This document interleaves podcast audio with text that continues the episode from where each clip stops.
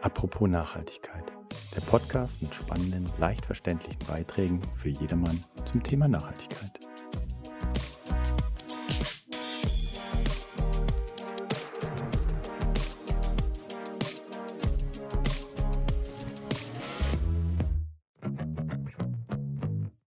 Herzlich willkommen bei unserem kleinen Podcast zum Thema Nachhaltigkeit. Heute aus dem Tonstudio der Frankfurter Zoologischen Gesellschaft, sozusagen aus den heiligen Hallen der ZGF. Mein Name ist Gerhard Loske und ich bin hier mit meinem Kollegen Lars Friedrich. Wir freuen uns heute mit Dr. Christoph Schenk über das Thema Biodiversität zu sprechen. Tja, apropos Biodiversität. Christoph, vielleicht kannst du ein paar Worte zu deiner Person mal sagen und wie du eigentlich aus dem Thema gekommen bist.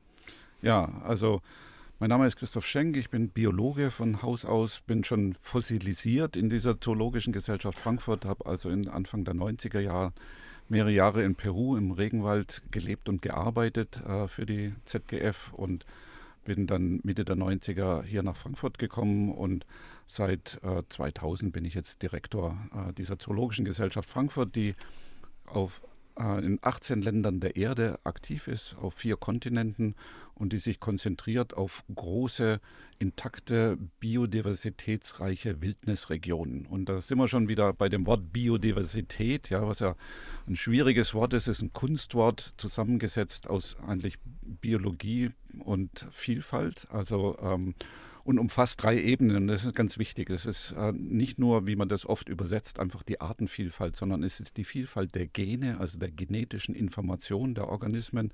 Dann sind es die Arten, da kann man sich noch was drunter vorstellen. Jeder kennt Arten. Ähm, und dann wird es noch komplexer, das ist nämlich auch die Vielfalt der Ökosysteme und da, wo eben alle Arten zusammenwirken. Und das alles zusammen ist Biodiversität. Im Prinzip umschreibt es das Leben auf diesem Planeten.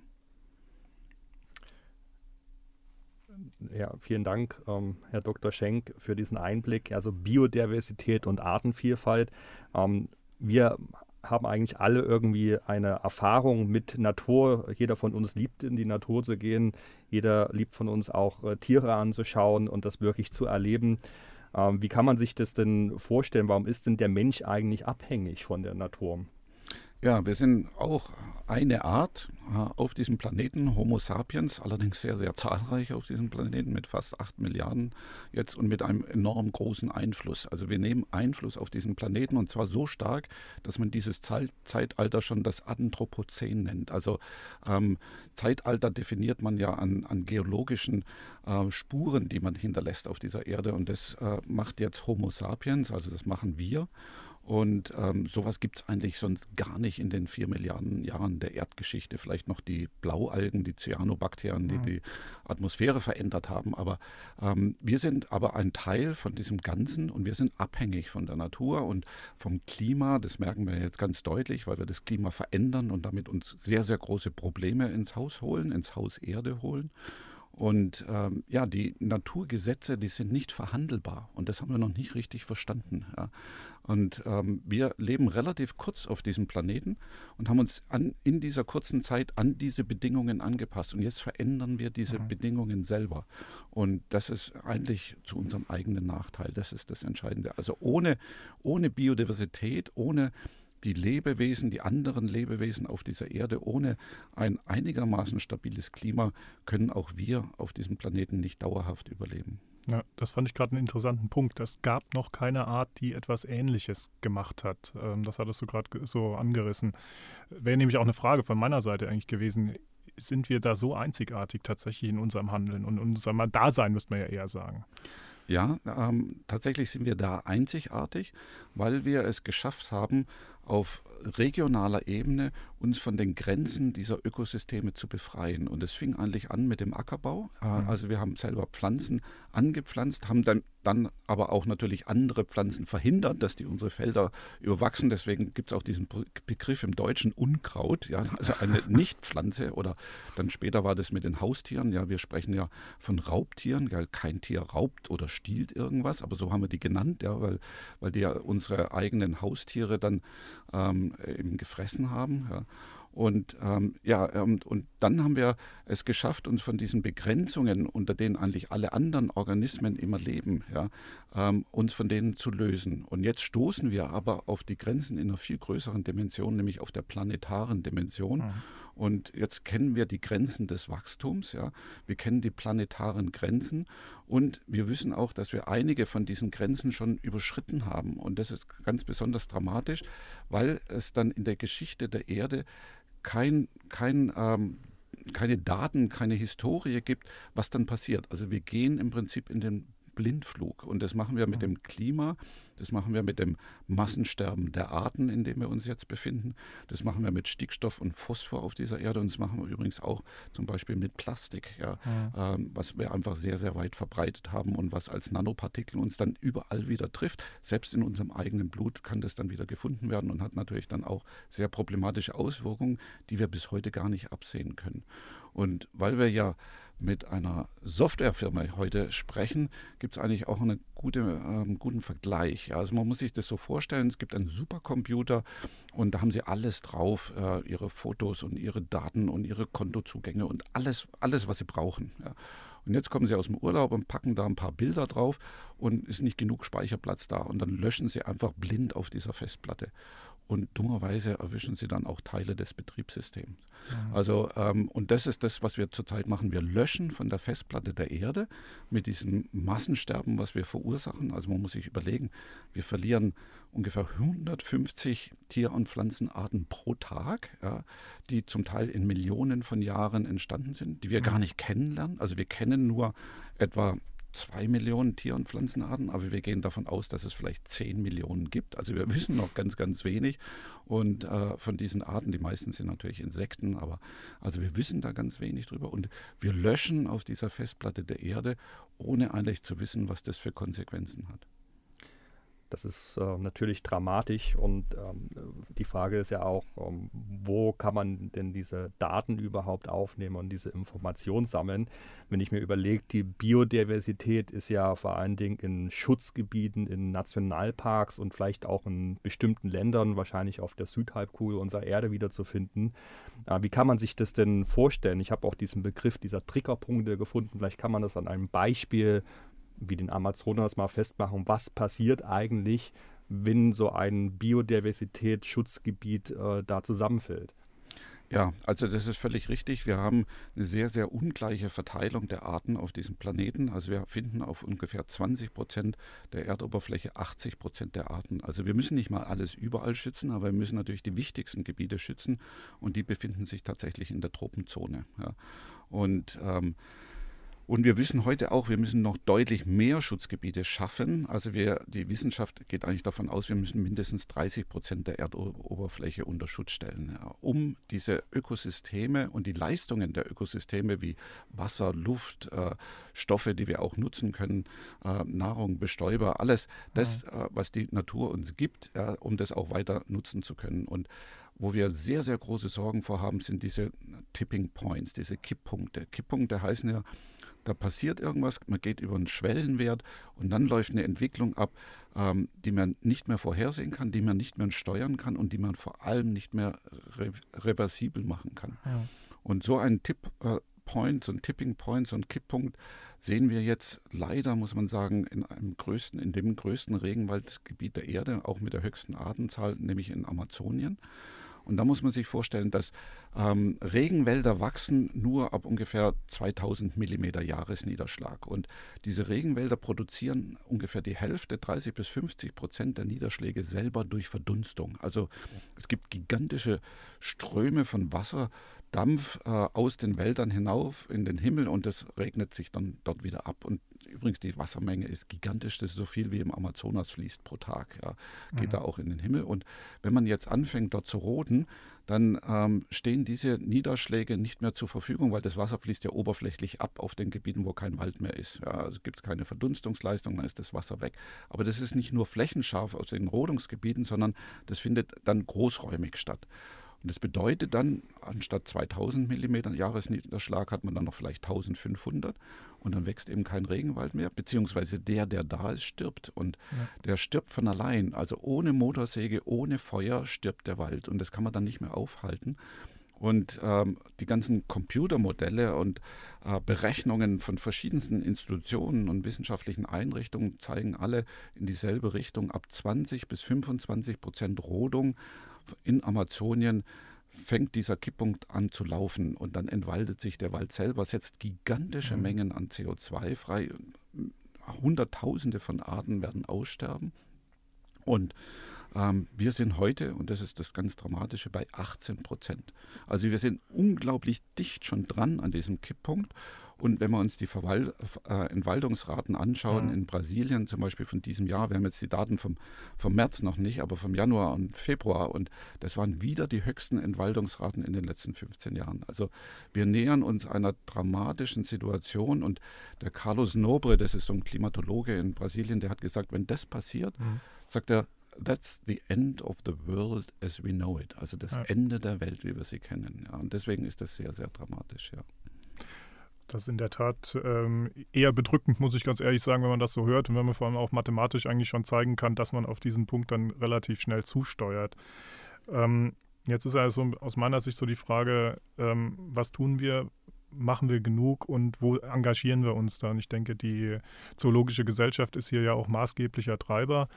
Und äh, vielleicht kannst du uns mal sagen, was es da noch so also Amazonien ist das eine Ding, aber was es sonst noch an äh, Schutzgebieten gibt, ähm, wo ihr aktiv seid oder wo es auch äh, lohnenswert ist, reinzugehen, weil die gerade eben angesprochenen 30 Prozent, das ist ja massiv, also das ist ja äh, äh, wirklich eine gigantische Flächenmenge, die da oder ja, Größe, die da betrachtet werden muss. Ja, das ist eine riesige Herkulesaufgabe vor uns allen, und zwar allen auf dieser Erde, ja, also auch der Wirtschaft, den, den Bürgern, den Politikern. Und äh, wir sind jetzt bei ungefähr 15 Prozent, also wir müssen die verdoppeln, die, mhm. die Fläche, und wir müssen diese Gebiete natürlich auch finanzieren und sichern. Ja. Es sind aber auch massive Einschnitte für die Personen oder Menschen, die in der Gegend natürlich leben und aktiv sind und ja auch eine wirtschaftliche Grundlage vielleicht auch haben. Absolut, absolut. Deswegen kann das nur mit den Menschen gehen. Ja? Also wir müssen insgesamt eine viel nachhaltigere Lebensweise schaffen. Ja? Wir können den Konsum und die, die Zerstörung und den Ressourcenverbrauch, den können wir so nicht aufrechterhalten. Ja? Das, das ist ganz klar. Und diese 30 Prozent äh, Schutzgebiete, die müssen wir auch nicht hier in Deutschland zum Beispiel schaffen, weil das würde gar nicht gehen. Wir sind viel mhm. zu dicht besiedelt. Ja, aber Deutschland ist auch gar nicht so wichtig international, was Biodiversität angeht. Aber wir sind ein eines der reichen Länder. Wir sind die viertgrößte Volkswirtschaft der Erde. Wir müssen unbedingt äh, darauf achten, dass wir entwaldungsfreie Lieferketten zum Beispiel mhm. haben, was wir immer noch nicht haben. Ja.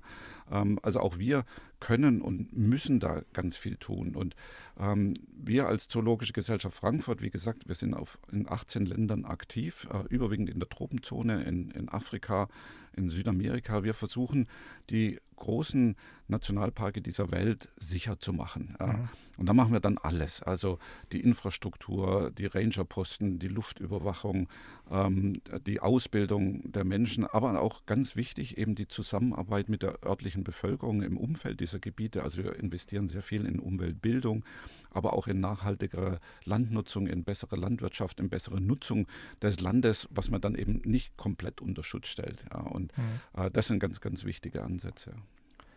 Christoph, ähm, jetzt hast du gerade ähm, das Stichwort Ranger genannt. Das äh, war für mich früher immer so ein Traumjob, ist es eigentlich auch jetzt noch. Also ich stelle mir immer vor, wirklich mal sechs Monate, ein Jahr in so einen Nationalpark reinzugehen und äh, natürlich diesen Ranger-Job äh, wahrzunehmen. Ich stelle mir das so schön vor, dass man da äh, frühmorgens äh, vor dem Sonnenaufgang noch aufsteht und äh, dann in, in das Feld hineinfährt und die ersten Tiere beobachtet. Ist das wirklich so? Vielleicht kannst du das an einem Beispiel mal vielleicht auch dein persönliches Erlebnis mitgeben, vielleicht auch einen Park wie ein Serengeti möglicherweise. Äh, wie ist das eigentlich, das reale Leben so, wenn man da vor Ort ist und den ja, Park letztendlich schützt? Ja? Ja, also äh, das mit dem, mit dem frühmorgens Aufstehen, das würde ich mal sagen, ja, das ist auf jeden Fall der Fall und äh, vielleicht aber sogar unterwegs in der Nacht zu sein. Ja. Ähm, also je nach Gebiet, ob das jetzt die, die heißen Savannen sind, die feuchtheißen äh, Regenwälder oder ob es bitterkalt ist in den äthiopischen Bergen. Allein ähm, die, die Lebensräume äh, die, oder die, diese Schutzgebiete, wo die gelegen sind, ist schon mal eine, eine physische und psychische echte Herausforderung. Ja. Also das ist meistens sehr heiß oder sehr kalt oder sehr feucht oder sehr trocken. Ja. Äh, das kommt schon mal da dazu und dann ist es sehr, sehr abgelegen. Ja. Also man geht auch immer ein gewisses Risiko ein. Also Unfälle soll es zum Beispiel nicht mhm. geben. Es gibt natürlich auch äh, gefährliche Tiere, ja. ähm, Elefanten, Schlangen, Nashörner, was immer man sich da vorstellen kann. Also auch da muss man aufpassen. Und dann kann es durchaus auch gefährlich sein, wenn es um Ressourcen geht, die sehr wertvoll sind. Also zum Beispiel Nasenhorn, Elfenbein ja, oder illegalen Goldabbau. Ja. Immer wenn es richtig teuer wird, dann kann es auch richtig gewalttätig werden. Ja. Und deswegen gibt es in Afrika auch viele Ranger, die Waffen tragen. In Südamerika ist das dann anders verteilt. Ja.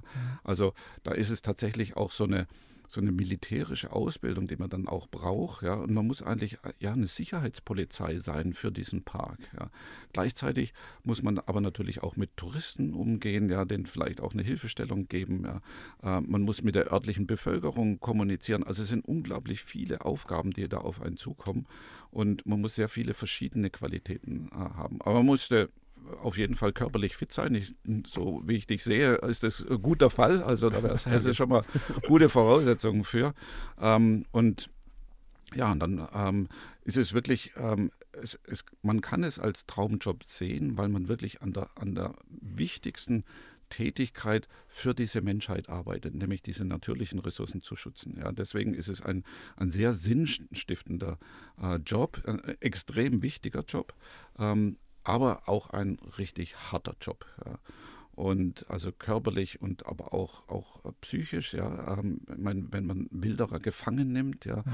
oder wenn man mit der örtlichen Bevölkerung Lösungen suchen muss, zum Beispiel im Konflikt, wenn Elefanten in Maisfelder gegangen sind, mhm. ja, und man weiß, die Familie ist echt abhängig von diesem Maisfeld, ja, was macht man dann da? Ja? Also ähm, dann muss man sagen, die meisten Parks in der Tropenzone sind, sind chronisch unterfinanziert, ja, also oft fehlt es auch an Ausrüstung, ja, und ähm, also es sind ganz, ganz viele Herausforderungen, ähm, denen man sich da gegenüber äh, gestellt sieht. Ja. Ich sehe da jetzt so zwei Extreme. Ne? Das eine sind die Wilderer, das ist die Gefahr oder ja, vielleicht auch kriminelle Banden, die dort äh, ihr Unwesen treiben. Auf der anderen Seite der Tourismus, ähm, wo ja, wir Westeuropäer wahrscheinlich maßgeblich oder Asiaten auch äh, dort sich äh, tummeln. Wie ist dann eigentlich so der Effekt von einem Tourismus in dem Sinne? Ist das was, was uns da vielleicht auch helfen kann oder ist es eher störend, weil na, lass die Biodiversitätsschutzgebiete in Ruhe, in Frieden, damit die sich so entwickeln können, ähm, ja, wie sie sollten? Das ist eine gute Frage. Und tatsächlich ist es so, der Tourismus hat wirklich zwei Seiten einer Medaille. Ja, also die eine Seite ist tatsächlich eine sehr positive, äh, also es ist eine Wertschöpfung. Ja, ähm, dieser Gebiete, auch eine Wertschätzung ja, äh, der Länder und ihre Anstrengungen, diese Gebiete unter Schutz zu stellen ähm, sind Millioneneinnahmen. Ja, also wenn ich jetzt Tansania nehme zum Beispiel, die hatten vor Corona, hatten die allein aus den Eintrittsgeldern der Parks ungefähr 110 Millionen mhm. äh, Einnahmen pro Jahr. Die fließen dann wieder in den Schutz, ja, ähm, und das ist natürlich extrem wichtig. Ja. Ohne, ohne diese Einnahmen könnte man einige Gebiete dieser Welt gar nicht erhalten. Ja. Also das ist schon mal wichtig. Dann bekommt man ähm, auch Menschen, die dann begeistert sind von diesen Schutzgebieten ja. und diese Begeisterung auch mitnehmen. Ja. Und dann zum Teil sogar auch dann zu einer zoologischen Gesellschaft oder irgendeiner anderen Naturschutzorganisation was spenden ja, oder mhm. auch eine Unterstützung leisten wollen für, für den Schutz dieser Gebiete. Ja. Und ähm, das ist ganz wichtig. Ja. Also äh, Menschen unterstützen auch und äh, setzen sich ein für was, was sie kennen und was sie selber erlebt haben. Also da gibt es ganz mhm. viele positive Beispiele. Aber dann gibt es eben auch die starke Übernutzung durch den Tourismus. Und wir sagen schon, also Tourismus ist auch eine extraktive Industrie, ja, mhm. äh, die nicht viel Rücksicht nimmt, wenn sie sich zu stark entwickelt. Ja. Und wir hatten in der Serengeti-Zeiten, da waren über 2000 Fahrzeuge im Park. Äh, da geht es zu, wie wenn irgendwo ein Leopard auftaucht, ja, dann haben sie einen Verkehrsstau ja, mit 50 Landcruisern, da kommen sie gar nicht mehr raus. Ja. ja. Und, und dann richtet Tourismus echt auch massiven Schaden an. Ja. Ähm, also da kann sein, dass, dass Tiere dann wirklich auch sterben, äh, nicht durch eine Kugel eines Wilderers, sondern durch die Übernutzung im Tourismus. Also da muss man sehr, sehr vorsichtig sein. Mhm. Und auch da gibt es wieder dieses Wort Nachhaltigkeit. Das muss dauerhaft nachhaltig werden. Ja. Und wir glauben auch, wir müssen die lokale Bevölkerung viel, viel stärker partizipieren lassen am Tourismus. Ja. Jetzt ähm, gibt es ja verschiedene Bausteine, also das Thema nachhaltiges Reisen Ähm, ich glaube, dass es ganz wichtig ist, dass man Menschen dazu bringt, so ein Schutzgebiet, äh, die Natur wirklich intensiv zu erleben und kennenzulernen, das auch wieder in ihrem Heimatland äh, zu verbreiten und diese Erfahrung zu teilen, ähm, wie schön es doch ist, einfach in der Natur zu sein. Wie verändert sich denn der Tourismus nach der Pandemie? Äh, was muss sich auch bei uns persönlich ändern? Wie müssen wir eigentlich reisen in Zukunft und wie müssen wir eigentlich die, den, so ein Schutzgebiet, so ein Naturschutzgebiet wahrnehmen in Zukunft? Ja, also wir, wir müssen sicher anders reisen, wie wir bisher gereist sind. Wir sind nicht nachhaltig gereist. Allein schon die Klimabilanzen sind natürlich katastrophal bei den, bei den Fernreisen. Ähm, das heißt aber nicht, dass man auf Fernreisen komplett verzichten sollte oder auch kann, ja, sondern das ist völlig richtig. Also diese Gebiete sollen weiter aufgesucht werden und das sind wichtige Einnahmequellen und das ist auch ganz wichtig für die Bewusstseinsbildung. Und ähm, aber man sollte das eben weniger machen und qualitativ hochwertiger. Mhm. Also man muss stärker auswählen. Man muss gucken, wer bietet denn was an. Ja? Wie sieht es denn aus? Wo kommt das Essen her in der Lodge? Ja? Wird es lokal auf den Märkten eingeworben? Können die Menschen daran partizipieren?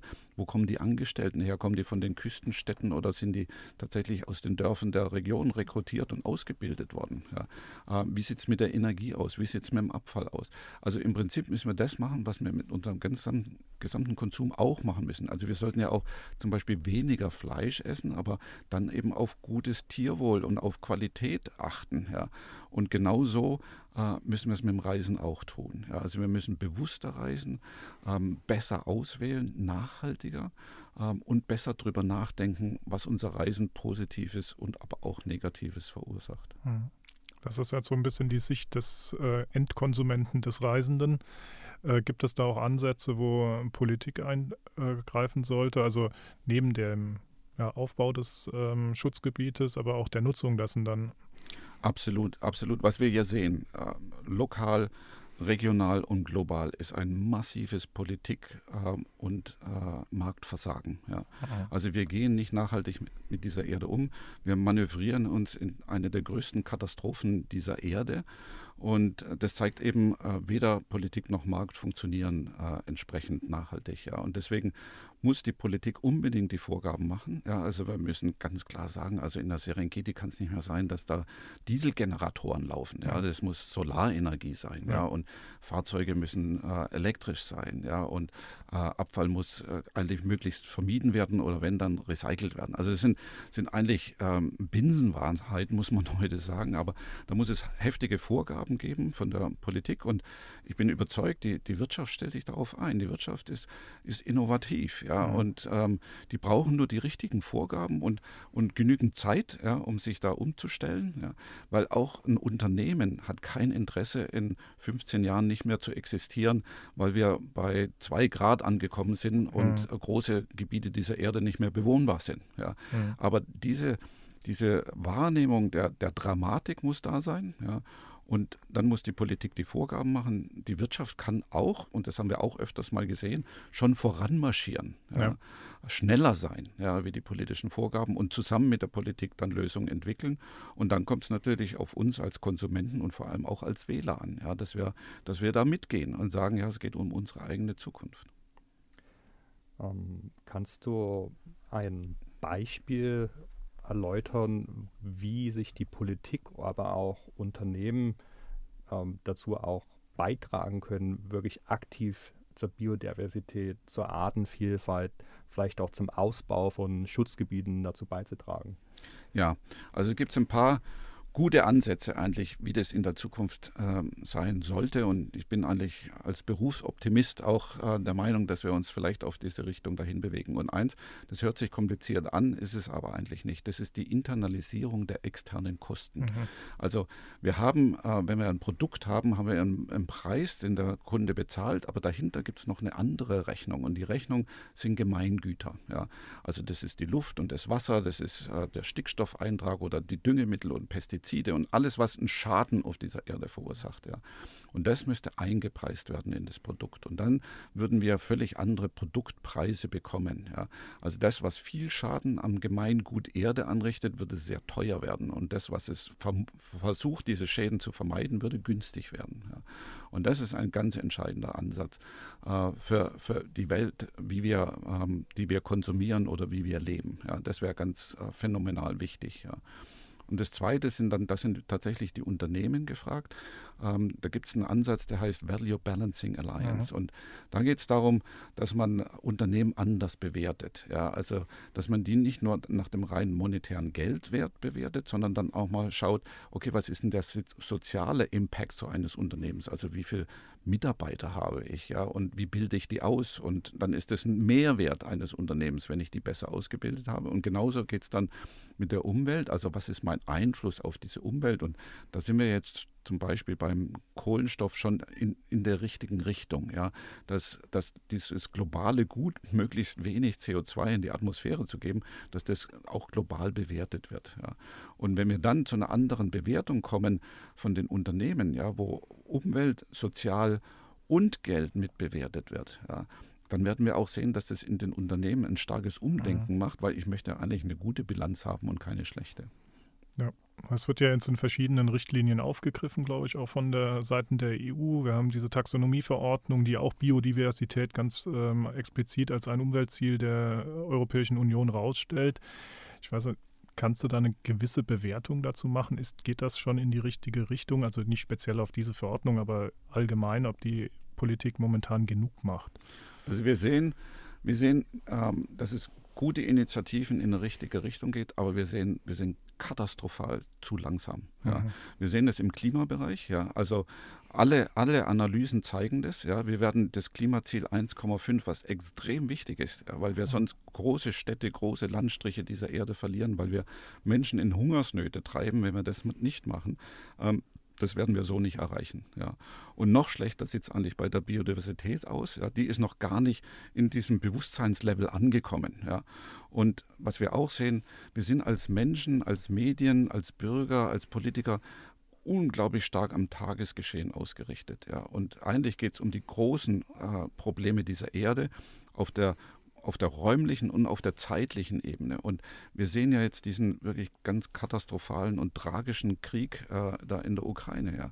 Und der bestimmt jetzt alles. Es ist wichtig, dass man sich mit dem beschäftigt, ohne Zweifel. Aber man darf diese Krisen aus Klimawandel, Erderhitzung, äh, Massensterben, Biodiversitätsverlust und auch Pandemien, die haben wir ja auch noch, ja. Äh, das darf man nicht vergessen. Und an denen muss man unbedingt arbeiten, weil dieser Tsunami wird gigantisch sein. Und es wird immer von den Kosten gesprochen, zum Beispiel beim Klimawandel, es kostet und so viel. Das sind keine Kosten, sondern das sind Einsparungen auf Rechnungen, die viel teurer ausfallen. Ja.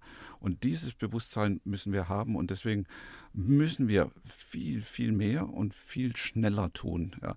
Das sind wir wirklich unseren Kindern und äh, den Enkeln schuldig. Also das müssen wir wirklich deutlich wahrnehmen. Mhm.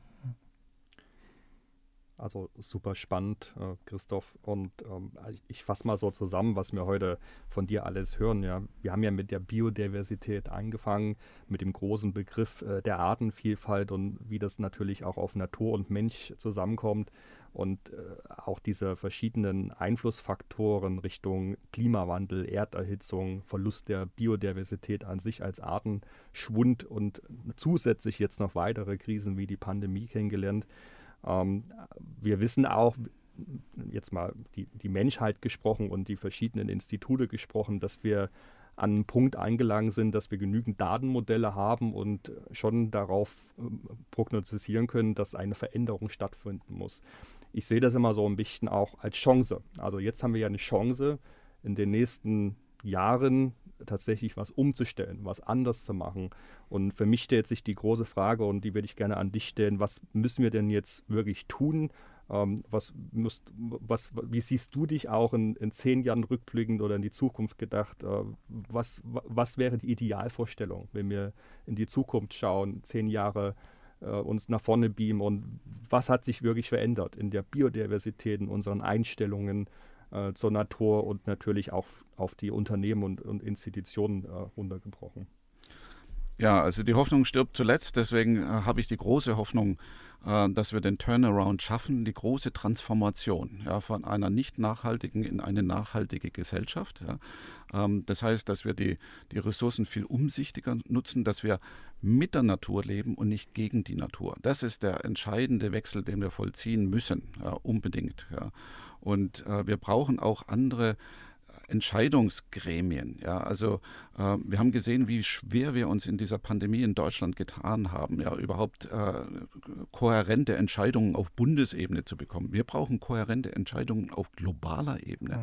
Wir sehen, dass das, die Art und Weise, wie wir globale Entscheidungen treffen, das funktioniert nicht mehr. Die Vereinten Nationen sind viel zu schwach. Wir müssen andere Systeme entwickeln, wie wir als acht Milliarden Menschen zusammen zu Entscheidungen kommen, die zu unserem Wohle sind und die nicht einzelne Interessens- und Lobbygruppen bedienen. Ja. Wir müssen äh, umweltschädliche Subventionen abbauen. Ja, das ist ja das Verrückteste mhm. überhaupt, ja, dass wir allein in Deutschland 65 Milliarden in umweltschädliche Subventionen finanzieren. Ja. Ähm, wir, wir brauchen äh, ja, ein, ein besseres, ein friedlicheres Zusammenleben miteinander, aber auch mit der Natur. Ja. Und wir sind sehr, sehr intelligente Wesen. Ja. Also deswegen habe ich auch die große Hoffnung, dass wir da hinkommen. Und äh, was wir eigentlich in zehn Jahren sehen möchten, ist 30 Prozent Schutzgebiete unbedingt notwendig mhm. zur Stabilisierung dieses taumelnden Planeten. Ja. Ähm, das sollten wir erreicht haben in zehn Jahren. Wir sollten eine andere Wirtschaftsweise haben. Wir sollten ehrliche Preise haben. Ja, das würde dann schon viel ändern. Und wir sollten zusammen an, weiter dauerhaft an guten Lösungen arbeiten. Und jeder Einzelne sollte sich klar machen, er ist ein Bewohner dieser Erde und damit hat er auch eine Verantwortung für sich und für andere. Und ich glaube, dann können wir echt schon zusammen viel erreichen. Super, vielen Dank, Christoph. Also das zusammenfassend, es gibt also ja durchaus auch einen positiven Blick darauf, auf das kritische Thema.